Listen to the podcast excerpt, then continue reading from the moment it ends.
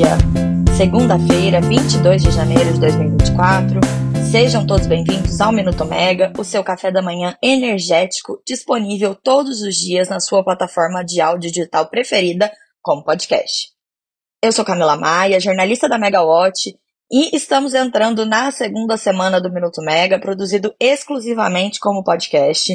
Lembrando que os inscritos na nossa página megawatt.energy, com Y no fim, recebem de manhã, além do link do podcast, uma newsletter diária com as principais notícias do setor de energia e a agenda do dia com todos os compromissos das autoridades e eventos do setor.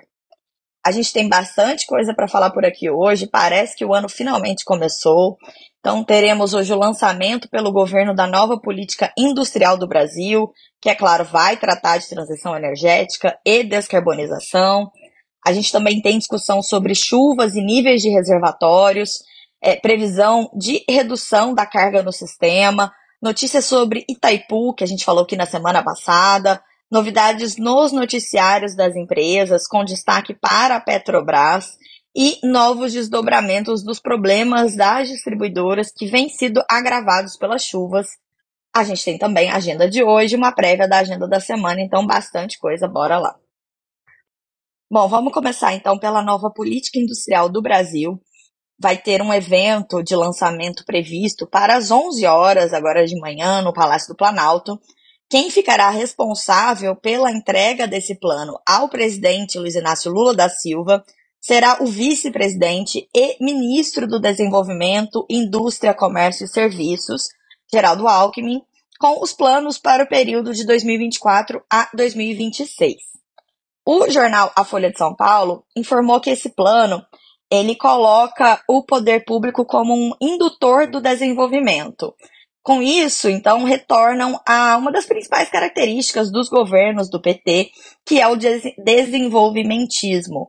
É, vai haver linhas de crédito, subsídios e exigências de conteúdo local para fomentar empresas nacionais. O texto ele traça metas e diretrizes até 2033 e divide isso em seis missões, seis grupos, que são ligados aos setores de agroindústria, complexo industrial de saúde, é, infraestrutura, saneamento, moradia e mobilidade, transformação digital, bioeconomia e tecnologia de defesa.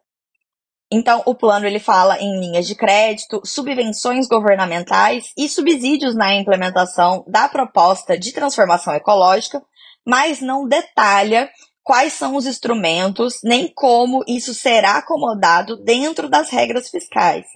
E a gente sabe que há pouco espaço fiscal para subsídios.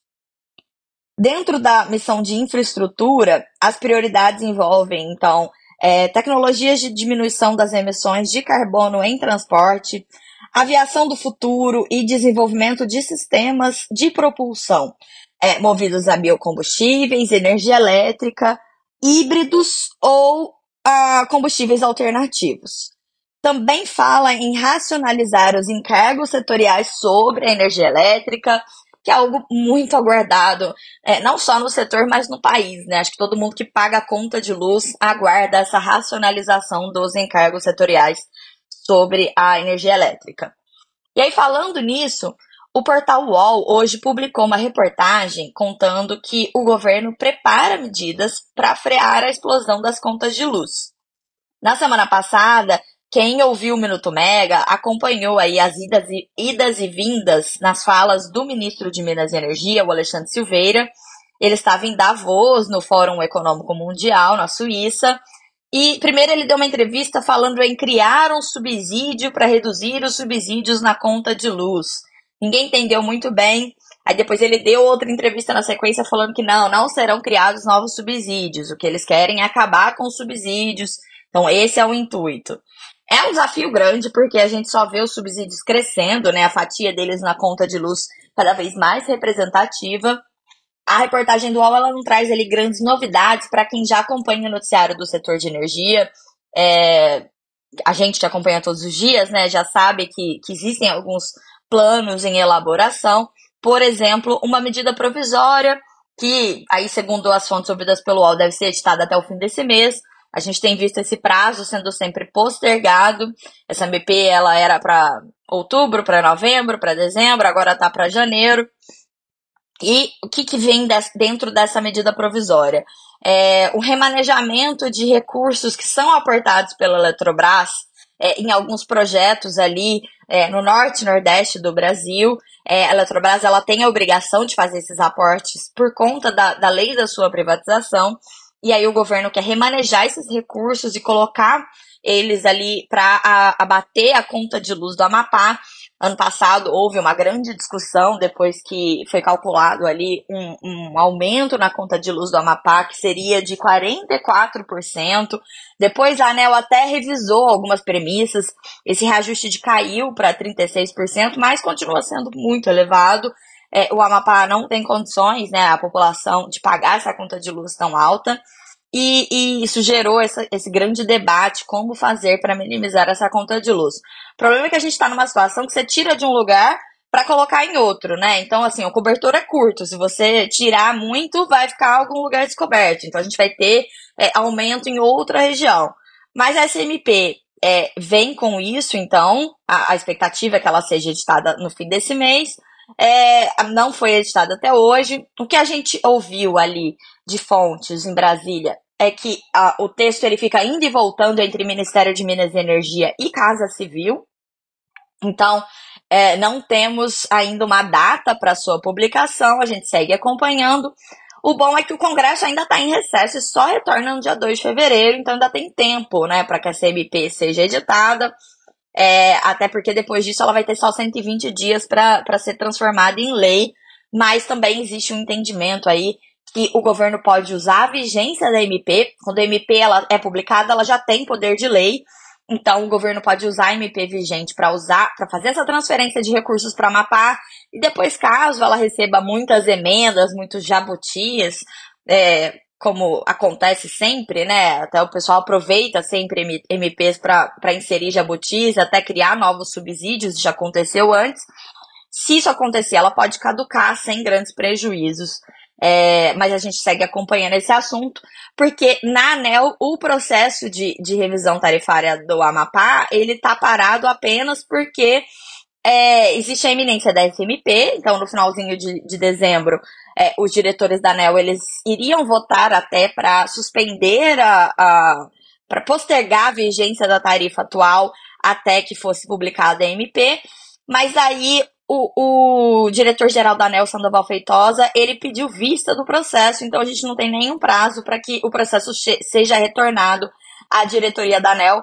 Então, isso também é uma boa notícia aí para quem quer combater, quem quer segurar esse reajuste tarifário do, do Amapá, mas não é uma boa notícia para Equatorial Amapá, né? Que enquanto isso está arcando ali com custos maiores, aliás, está recebendo pela tarifa um valor menor do que os custos que ela está tendo, então está tendo um prejuízo, um descasamento de caixa que depois vai ter que ser resolvido de alguma forma. Mudando agora de assunto, é, vamos falar sobre as chuvas. As chuvas estão castigando grandes cidades do Brasil. É, a gente tem ficado né, sem energia, a gente sabe que no setor elétrico isso não adianta nada. É preciso chover nos lugares certos, ou seja, é preciso chover nos reservatórios das hidrelétricas. E parece que isso não está acontecendo. A chuva que a gente está vendo está sendo só nas grandes cidades do país. O Valor Econômico, ele publicou uma reportagem hoje do colega Fábio Couto contando que os primeiros alertas de uma possível piora no cenário energético começaram a ecoar no setor. As chuvas elas estão então abaixo da média histórica para o período úmido é, o período úmido que começa em dezembro, se encerra em abril. Até agora a gente tem uma amostra pequena de período úmido, mas as chuvas já foram abaixo da média histórica nesse período que a gente acumulou até agora. Se esse cenário se prolongar, aí sim a gente pode ter alguns efeitos nos preços de energia. Depois de mais de um ano aí de, de preços de energia basicamente no piso, com os reservatórios em situação muito confortável, os preços só têm saído do piso em horários de pico de demanda, em momentos bem específicos, mas eles têm ficado majoritariamente no, no piso. Então, é, isso pode acontecer caso as chuvas continuem frustrando. A, a reportagem, ela cita o boletim mensal do programa mensal da operação, é, do, do ONS, que é chamado de, o boletim semanal, ele é chamado de PMOzinho, e no dia 19 de janeiro, a última sexta-feira, o PMOzinho ele apontou para uma redução do ritmo de crescimento da demanda na comparação semanal, mas ao mesmo tempo manteve é, a, a energia natural fluente, a ENA, abaixo da média para o período úmido. Então, isso reforça essas preocupações do mercado. É até estranho falar nisso para quem está sofrendo com os efeitos das chuvas nas grandes cidades do sul e do sudeste, principalmente, né? Na última semana a gente continuou vendo é, consumidores de energia no escuro por conta das chuvas. Isso chama atenção para o problema da resiliência das redes em meio às mudanças climáticas. Um spoiler, esse vai ser o nosso assunto da nossa live PSR Explicando de amanhã. Daqui a pouco eu vou dar mais detalhes sobre isso. A Secretaria de Comunicação Social da Presidência da República publicou ontem, 21 de janeiro, um vídeo no qual o secretário nacional do consumidor, é, o Adir Damos, ele falou que a Senacom vai recomendar à ANEL a cassação da concessão das empresas que deixam de prestar o serviço no meio das chuvas. É, ele disse que hoje ele vai ter uma reunião com a Light e que a suspensão no fornecimento em diversas cidades já ultrapassou qualquer limite aceitável. E aí, com isso, estão na mira, então, empresas que prestam serviço de distribuição em lugares que estão sofrendo com as chuvas, né? Por exemplo, a Enel Rio, a Enel São Paulo, a Light, a CPFL, as distribuidoras do sul do Brasil, é, então CPFL, Equatorial, Inclusive, na semana passada, o governador do Rio Grande do Sul, Eduardo Leite, ele falou também sobre caçar a concessão da Equatorial depois que Porto Alegre ficou sem energia elétrica por, por muitos dias. É, houve, inclusive, problema no abastecimento de água ali na região. Novamente, a gente faz aquele esclarecimento. As concessões de distribuição de energia são da União, então estados ou municípios não têm poder de caçá-las. E a ANEL tem critérios muito rígidos para a manutenção dessas concessões, que incluem indicadores de continuidade no fornecimento de energia, né, há metas, então, de melhoria sempre, e a ANEL está sempre debruçada sobre esses casos e participando do monitoramento dos serviços das distribuidoras. Então, eu vou falar sobre ANEL e distribuidoras daqui a pouquinho, é, mas vamos antes a algumas notícias importantes que a gente não pode deixar de mencionar aqui. É, nos últimos dias, o Efraim Cruz, que era secretário executivo do Ministério de Minas e Energia, pediu para sair do cargo no dia 11 de janeiro, e aí com isso ele depois pediu também para sair dos conselhos de administração da Petrobras e da empresa de pesquisa energética, algo natural porque eram vagas do governo. E aí o Ministério de Minas e Energia indicou formalmente o advogado Renato Galupo para o conselho da Petrobras. O curioso é que o Galupo ele chegou a ser indicado no começo de 2023 para o Conselho da Petrobras, mas o nome dele foi rejeitado pelos órgãos de governança da Petrobras por ser um nome vinculado ao partido Cidadania. E aí as regras internas de governança da Petrobras e a lei de governança das estatais, elas tinham vedações à nomeação de, de, de pessoas ligadas a partidos políticos, né? Mas, desde então, é, o Supremo Tribunal Federal ele deu uma liminar, então, suspendendo exigências da lei de governança das estatais, até foi o que permitiu a própria nomeação do Efraim Cruz e de outros secretários do Ministério de Minas e Energia para o Conselho da Petrobras, né? Na época, quem deu essa liminar foi o ministro, o então ministro do Supremo, Ricardo Lewandowski. Desde então, ele se aposentou do STF e agora está prestes a sentar ali na cadeira de ministro da Justiça. Agora falando sobre Itaipu rapidamente, semana passada a gente comentou mais no detalhe sobre esse assunto. O presidente Lula se reuniu com o presidente do Paraguai, Santiago Penha. Eles falaram sobre a renegociação do anexo C, a parte do Tratado de Itaipu que fala sobre venda de energia. Quem quiser ter mais detalhes sobre isso, eu convido a ouvir o episódio do Minuto da semana passada sobre esse assunto. E aí, qual é a novidade? A Folha de São Paulo hoje publicou uma reportagem bem interessante contando que o presidente Lula se irritou com sua própria equipe no dia dessa reunião com o presidente do Paraguai. Ele já entrou contrariado na reunião com o presidente paraguaio é, por entender que não cabia aos presidentes dos países discutir questões técnicas como a tarifa de energia, e sim ao corpo diplomático e aos representantes do Brasil no Conselho de Daipu. Mas aí ele foi obrigado a participar da reunião, né? Uma questão diplomática, né? Não foi obrigado, mas enfim, ele, ele teve que participar ali daquela conversa é, ficou contrariado com, até com o intuito do Paraguai de subir o preço da energia elétrica, sendo que a gente está querendo reduzir o nosso custo de energia aqui no Brasil. e, e, o resultado foi que não houve acordo nenhum, mas é, foi uma primeira conversa e esperamos que nas próximas as coisas é, avancem. Vamos falar agora então sobre a agenda, finalmente. Hoje a gente tem o evento de lançamento do Plano Industrial do Governo pela manhã. À tarde, a partir das 14 horas, a ANEL vai promover um workshop para esclarecer dúvidas sobre o primeiro leilão de transmissão de 2024 previsto para março, deve envolver da ordem de 20 bilhões de reais em investimentos, bastante coisa, leilão importante. Amanhã, terça-feira, a gente tem finalmente então a nossa primeira reunião ordinária da ANEL do ano. Vamos iniciar a nossa rotina de todas as terças-feiras. É, amanhã a pauta está bem enxuta, são apenas quatro processos que serão deliberados ali pela diretoria colegiada, o restante está no bloco da pauta. É, um dos processos é o resultado da revisão tarifária periódica da Roraima Energia.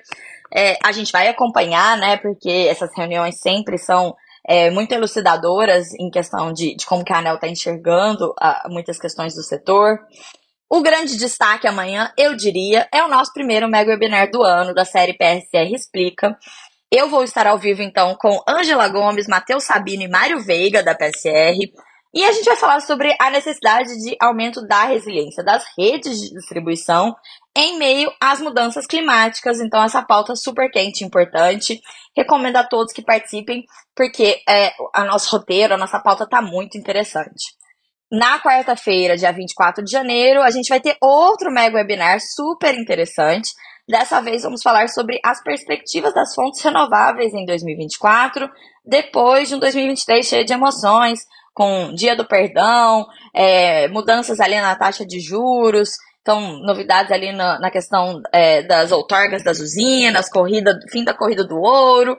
A gente vai estar tá ao vivo com a Débora Canogia, que é vice-presidente de novos negócios Latam da Escatec, a Carla Primavera, diretora executiva adjunta do BNDES, e o Marcelo Moraes, presidente da Domínio Consultoria. Então a gente vai ter ali visão de um operador de projeto renovável, que é a Escatec, a Carla Primavera, né, financiadora é, de um banco de fomento, tão importante como o BNDES, e o Marcelo Moraes, que manja tudo sobre política, é, vai ser bem interessante esse papo.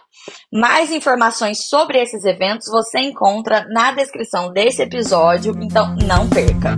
E é isso, pessoal. Eu espero que vocês tenham uma excelente semana, uma ótima segunda-feira. Eu fico por aqui e até a próxima. Tchau, tchau.